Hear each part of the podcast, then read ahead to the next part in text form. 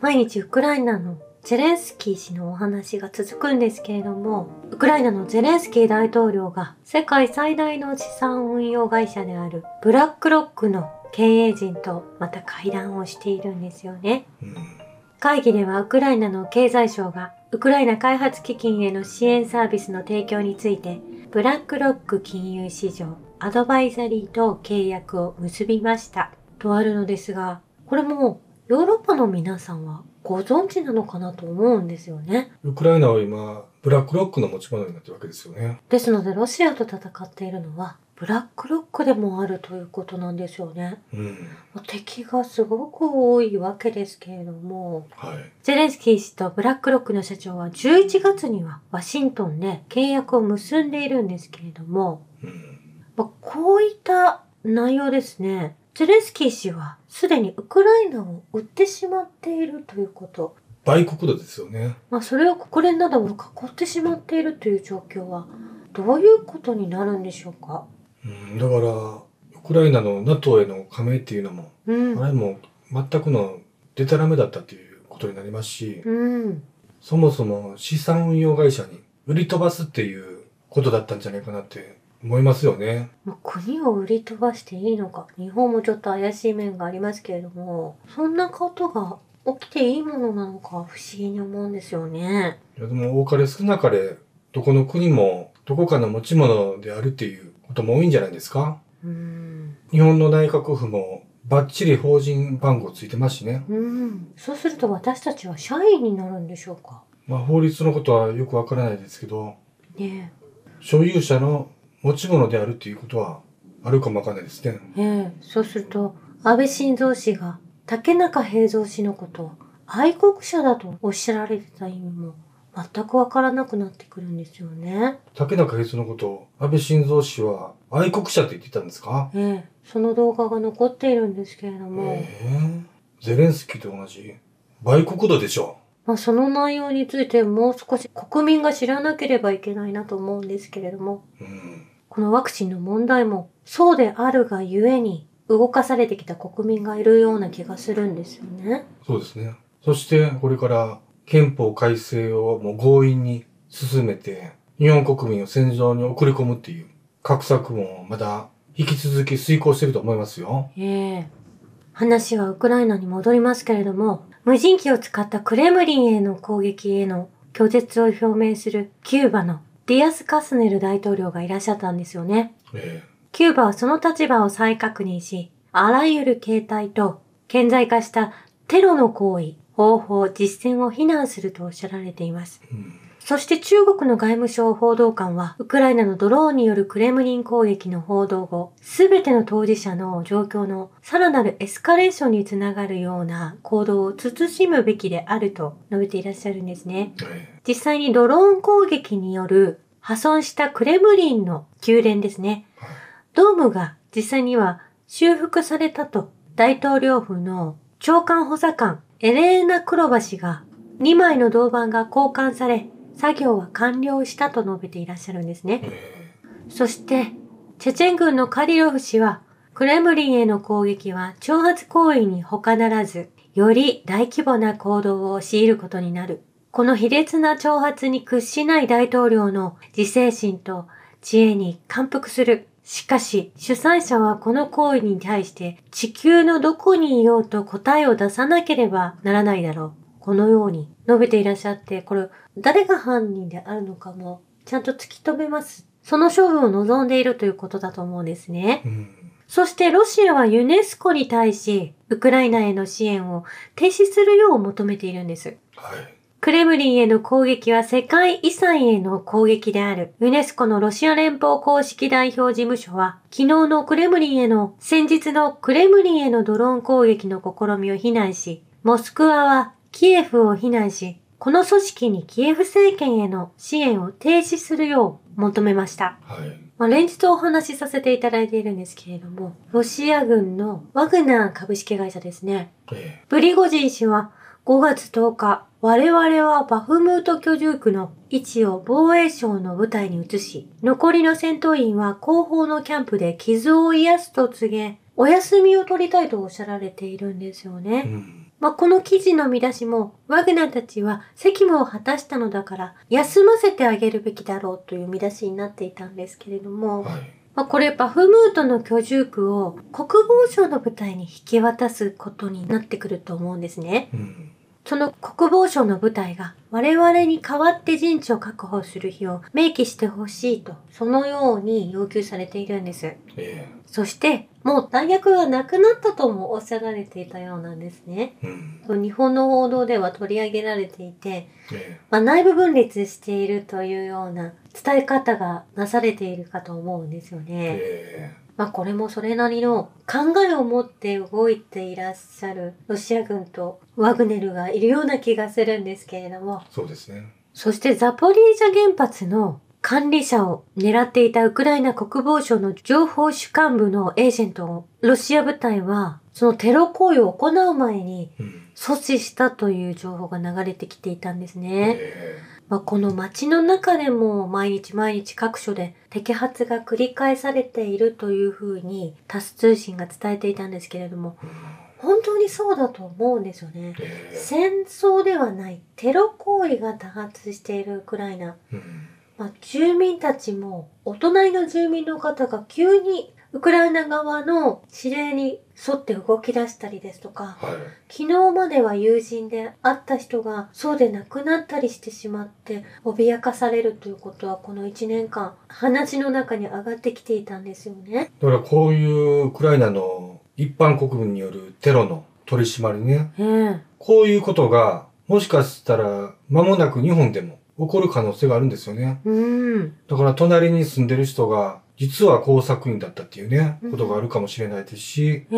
突然自分たちに刃を向けてくる可能性があるんですよね。ええ。号令がかかればね。そうなんですよね。そしてロシアの戦勝記念日を前に、防空を妨害するためのバルーンアクションを準備していたテログループのメンバーを拘束したようなんですね。うん。そして去年のお話になりますが、10月4日にクリミア橋が爆破され、記念切手をウクライナ政府が発行した。まあ、その橋がですね、5月5日、鉄道部分が上下完全復旧したと発表なされたんですね。よかったですね。ええ橋の工事と、この線路の工事。うん。そして多分この安全面での、この橋の上でも攻撃が受けても大丈夫なように、セキュリティも高められたかと思うんですよね。えそしてトルコのアンカラでは、国会経済協力議員連盟の首脳会議が開催されているんですけれどもえ、はい。まあ、その会議の中でも、ロシアの代表の演説中に、会場にウクライナの国旗を上げ、必要に邪魔を続けてくるウクライナのメンバーがですね、うん。不当なことをしてそれを阻止する行動を見せつけてきたんですよね。えロシアの議会副議長がインタビューを受けている際にも、ウクライナ議員が後ろでウクライナ国旗を上げて、スローガンを叫び始めたんです。えはい。そしてロシアの代表が国旗を剥ぎ取る。まあ、その後、ウクライナ議員が殴りかかるというようなえ内容だったんですけれどえもう、ん。もうこれ、ウクライナのスポーツ選手が中国に向かわれた際も、はい。ウクライナのプロパガンダを上げる旗を掲げようとして、中国のスポーツ連盟の方々が、はい。それを止めに入ったということなんですけれども、えトルコ議会のムスタファ・シェントップ氏は、この事件に対して厳しく反応し、ここでこれを許すわけにはいかない。許さないと会場からウクライナ団を追い出すとおっしゃられて、ことは収まったようなんですけれどえうもん、これを見ても、まあウクライナという国がですね、もうブラックロックに売却されている。はい。そこにいらっしゃる議員も、ブラックロックの方だということ。すなわち、ブラックロックがテロリストを生み出してる今があるということになってくると思うんですよね。もうそういうことでしょうね。では、アメリカ政府と同じく ISIS をテロリストとして育ててきたアメリカ。うんそしてこのブラックロック。こう2枚立てですですね。NATO を足してしまうと3枚立てになってしまうテロ活動が行われているということが非常に危険であるということを認識しなければいけないと思うんですけれども。ええそういう育児にも規制されているところが、実に日本と似てませんそしていつもアメリカがそこに噛んでいるということ、え関わっているということなんですよね。えうんそしてアメリカの信頼が今落ちつつあり、ドルの紙幣価値もなくなっていく。まあそういった潮目を見ているわけなんですけれども、はい。まあそんなこともありつつも、ロシアの首都モスクワでは戦勝記念日の準備が本格化しているんですよね。はい。そしてラブロフ外相は、上海協力機関閣僚理事会の会議に出席していらっしゃるんですね。えこのインドで行われたサミットの会議の前には、えうん。ラブロフ氏はパキスタンの大統領ともお会いになられているんですけれども、ええそしてパキスタンの外相を含む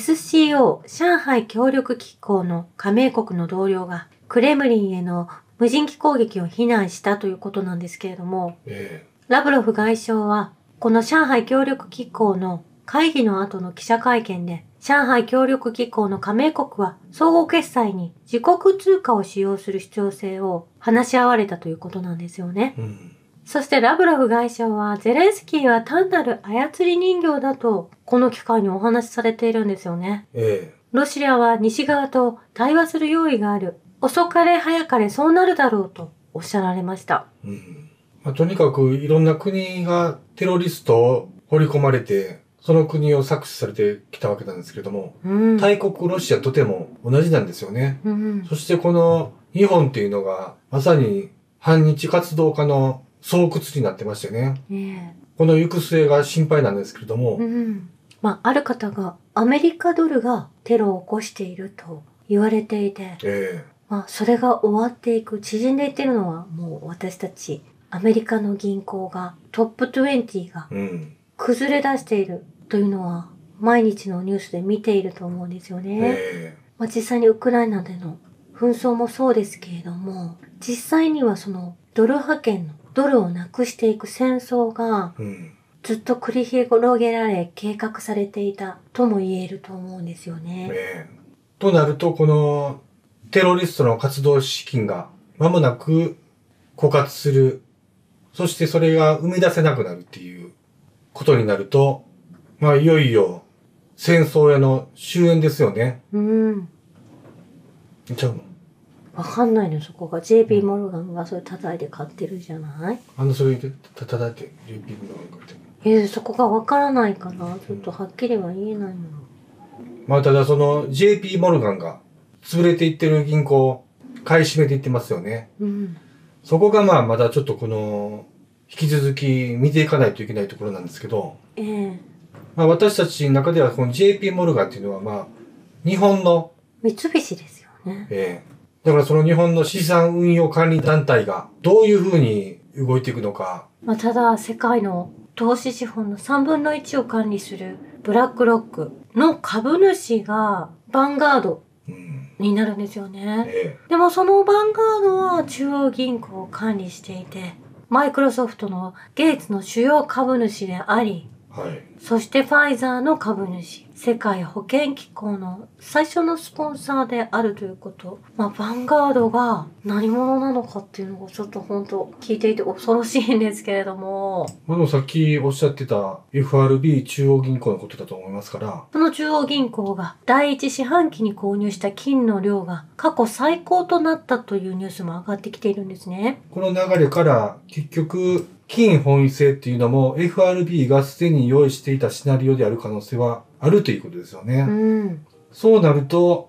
多様化していくブリックスを中心とした、それぞれの国の決算システムに、やはりバージョンアップした新たな FRB が大量の金を保有して、まあ準備しているというところもあるんですけれども、うん。この点をそのロシア、中国が軍事法廷に持っていき、このウクライナ紛争、そしてワクチン、これは一体どうなってるんだっていうふうな証拠を突きつけて、きっちり